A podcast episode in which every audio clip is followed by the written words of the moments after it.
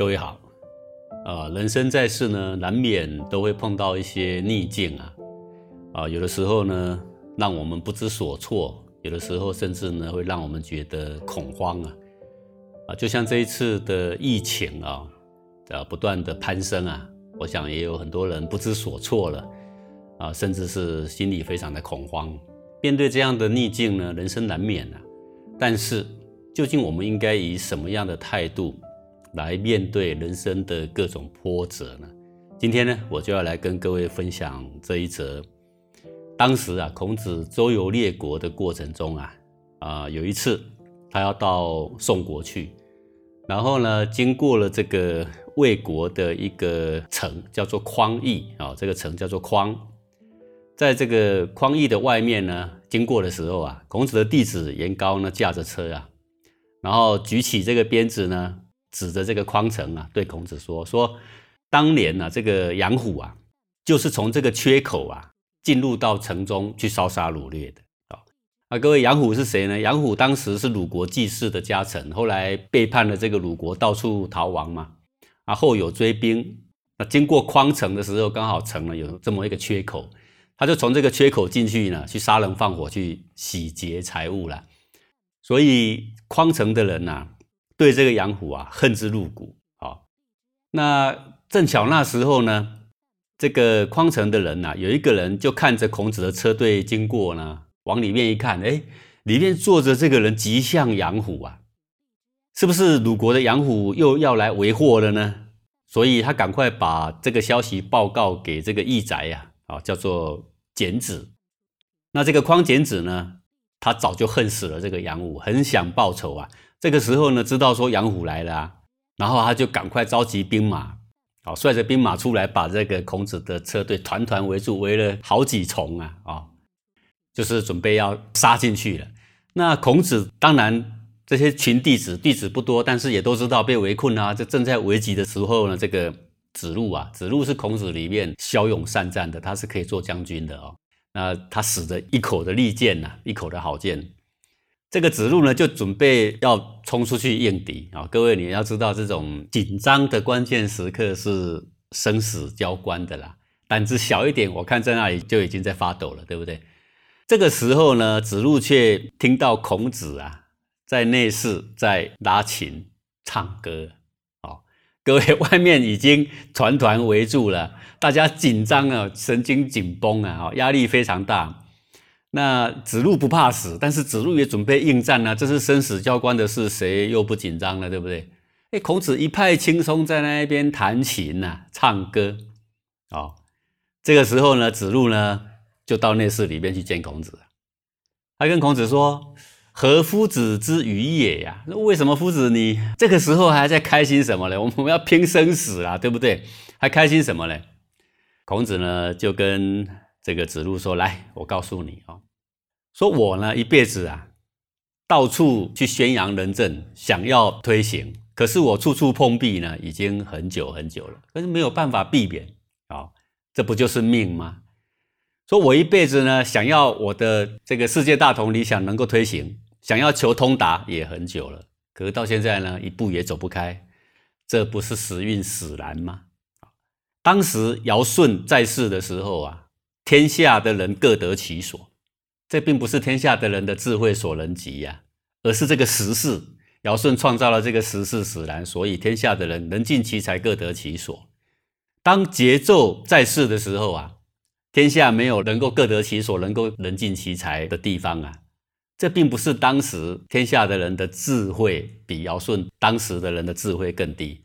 而是时势所造成的。什么叫时势所造成的？就是非人力所及了。哦，这是一个大环境的问题嘛。啊，那既然是时势使然造成了这个命运，那我们面对这些逆境的时候，我们能够做些什么呢？好，孔子呢就跟子路说啊，说说在水里面不必蛟龙的那个是渔父之勇。哦，那些渔父啊、渔夫啊是非常勇猛的啊，潜到水里面去跟这个里面的蛟龙搏斗啊。走在这个森林里面，不避这些犀牛老虎的，这是猎夫之勇，而且非常勇猛啊！哦，看到狮子老虎，他们都不怕，他们要想尽办法呢，好要去猎杀它。各位可见这个勇气之一般了啊！白刃交于前，视死若生者，烈士之勇也。啊，白花花的刀子在面前划来划去，一点都不恐惧。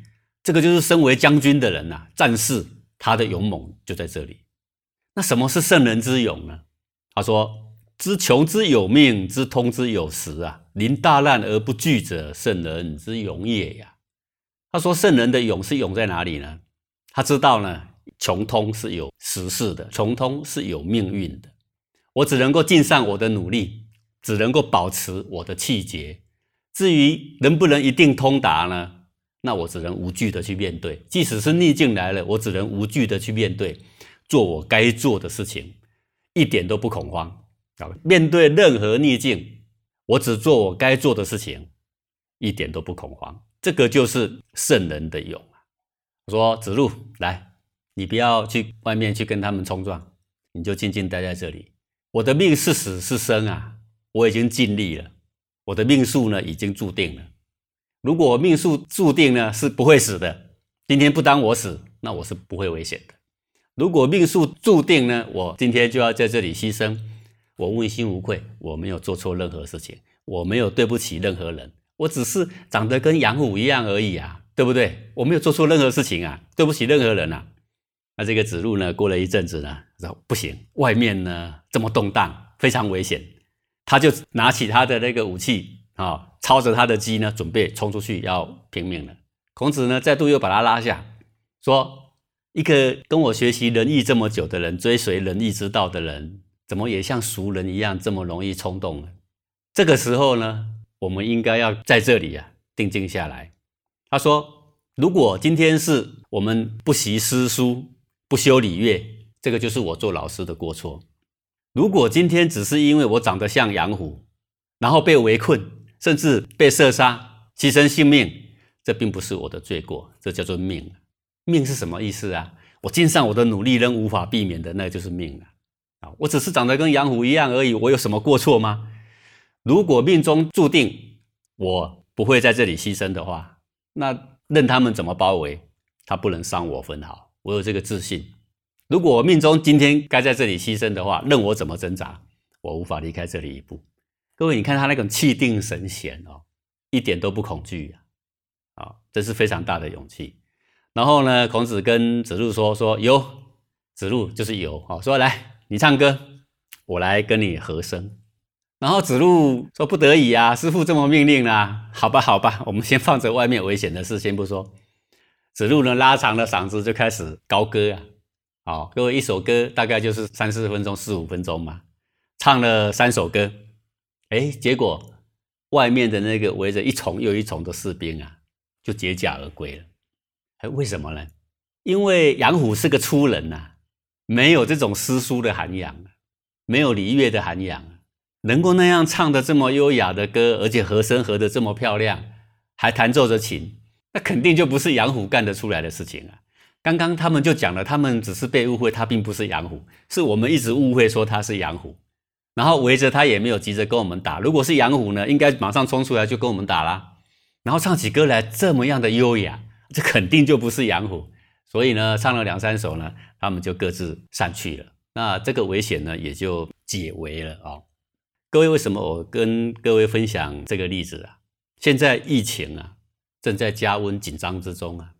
那有一些地区呢就被封闭起来，为什么封闭起来呢？因为需要保护我们，不让我们呢四处跟人有更多的接触跟感染的机会。所以这个时候呢，有一个时间应该要把这种人跟人的沟通、交通啊，全部先中断起来。这个是呃国家政府的美意啊，希望我们百姓之间断绝可以感染的这种途径。那当然，这会造成我们不方便啊。比如说，你买东西不方便，你要去看你的父母，要看你的亲戚不方便，或者是你买不到口罩，你买不到生活的必需用品，或者是你心里非常的惶恐，你生怕被感染，或者是你的小区里面已经有人被感染，难免造成你的内心啊惶惶不安。甚至有的时候呢，因为不方便，所以呢，呃，怨声载道，怨天尤人啊，随便网络上写一篇就可以丢出去，埋怨这个埋怨那个。各位，我们人生逆境在所难免啦。这种古代叫做瘟疫，也不是今天才有了。每一个时代都有，而且它兴盛一段时间，过了一段时间呢，它一定会销声匿迹。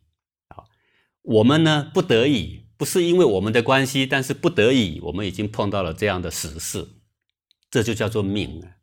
命中如果注定我们呢是不会在这个疫情里面受感染，我们不会牺牲我们的生命在这个地方，那你就可以安了，你更应该安心。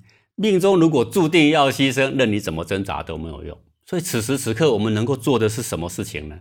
就是做我们该做的事。像孔子一样，这个时候被围困，能够做什么？我们跟他解释，解释他不听，我们还能够做什么事呢？我们再也没有别的事可做，就静静的这边待着。好，可以练练诗书，可以练练礼乐，借这个时候呢，哎，增加一点自己的涵养，修养一下自己的精神。以前不是很奔忙，都没有休息吗？趁这个时候呢，多一点时间来休息，多一点时间来淡定我们的心智。这个时候呢，千万不要恐慌，要用更平静的心想想孔子当时的处境。外面围着一圈又一圈，不是刀就是枪，他还能够如此淡定的面对这样的逆境，一点都不怨天尤人啊！我们就是要学习这种精神。此时此刻呢，我们要配合我们的社会、我们的国家的要求，对自己呢要更严以律己。啊！该戴上口罩的呢，把口罩戴上；该洗手的呢，要勤于洗手。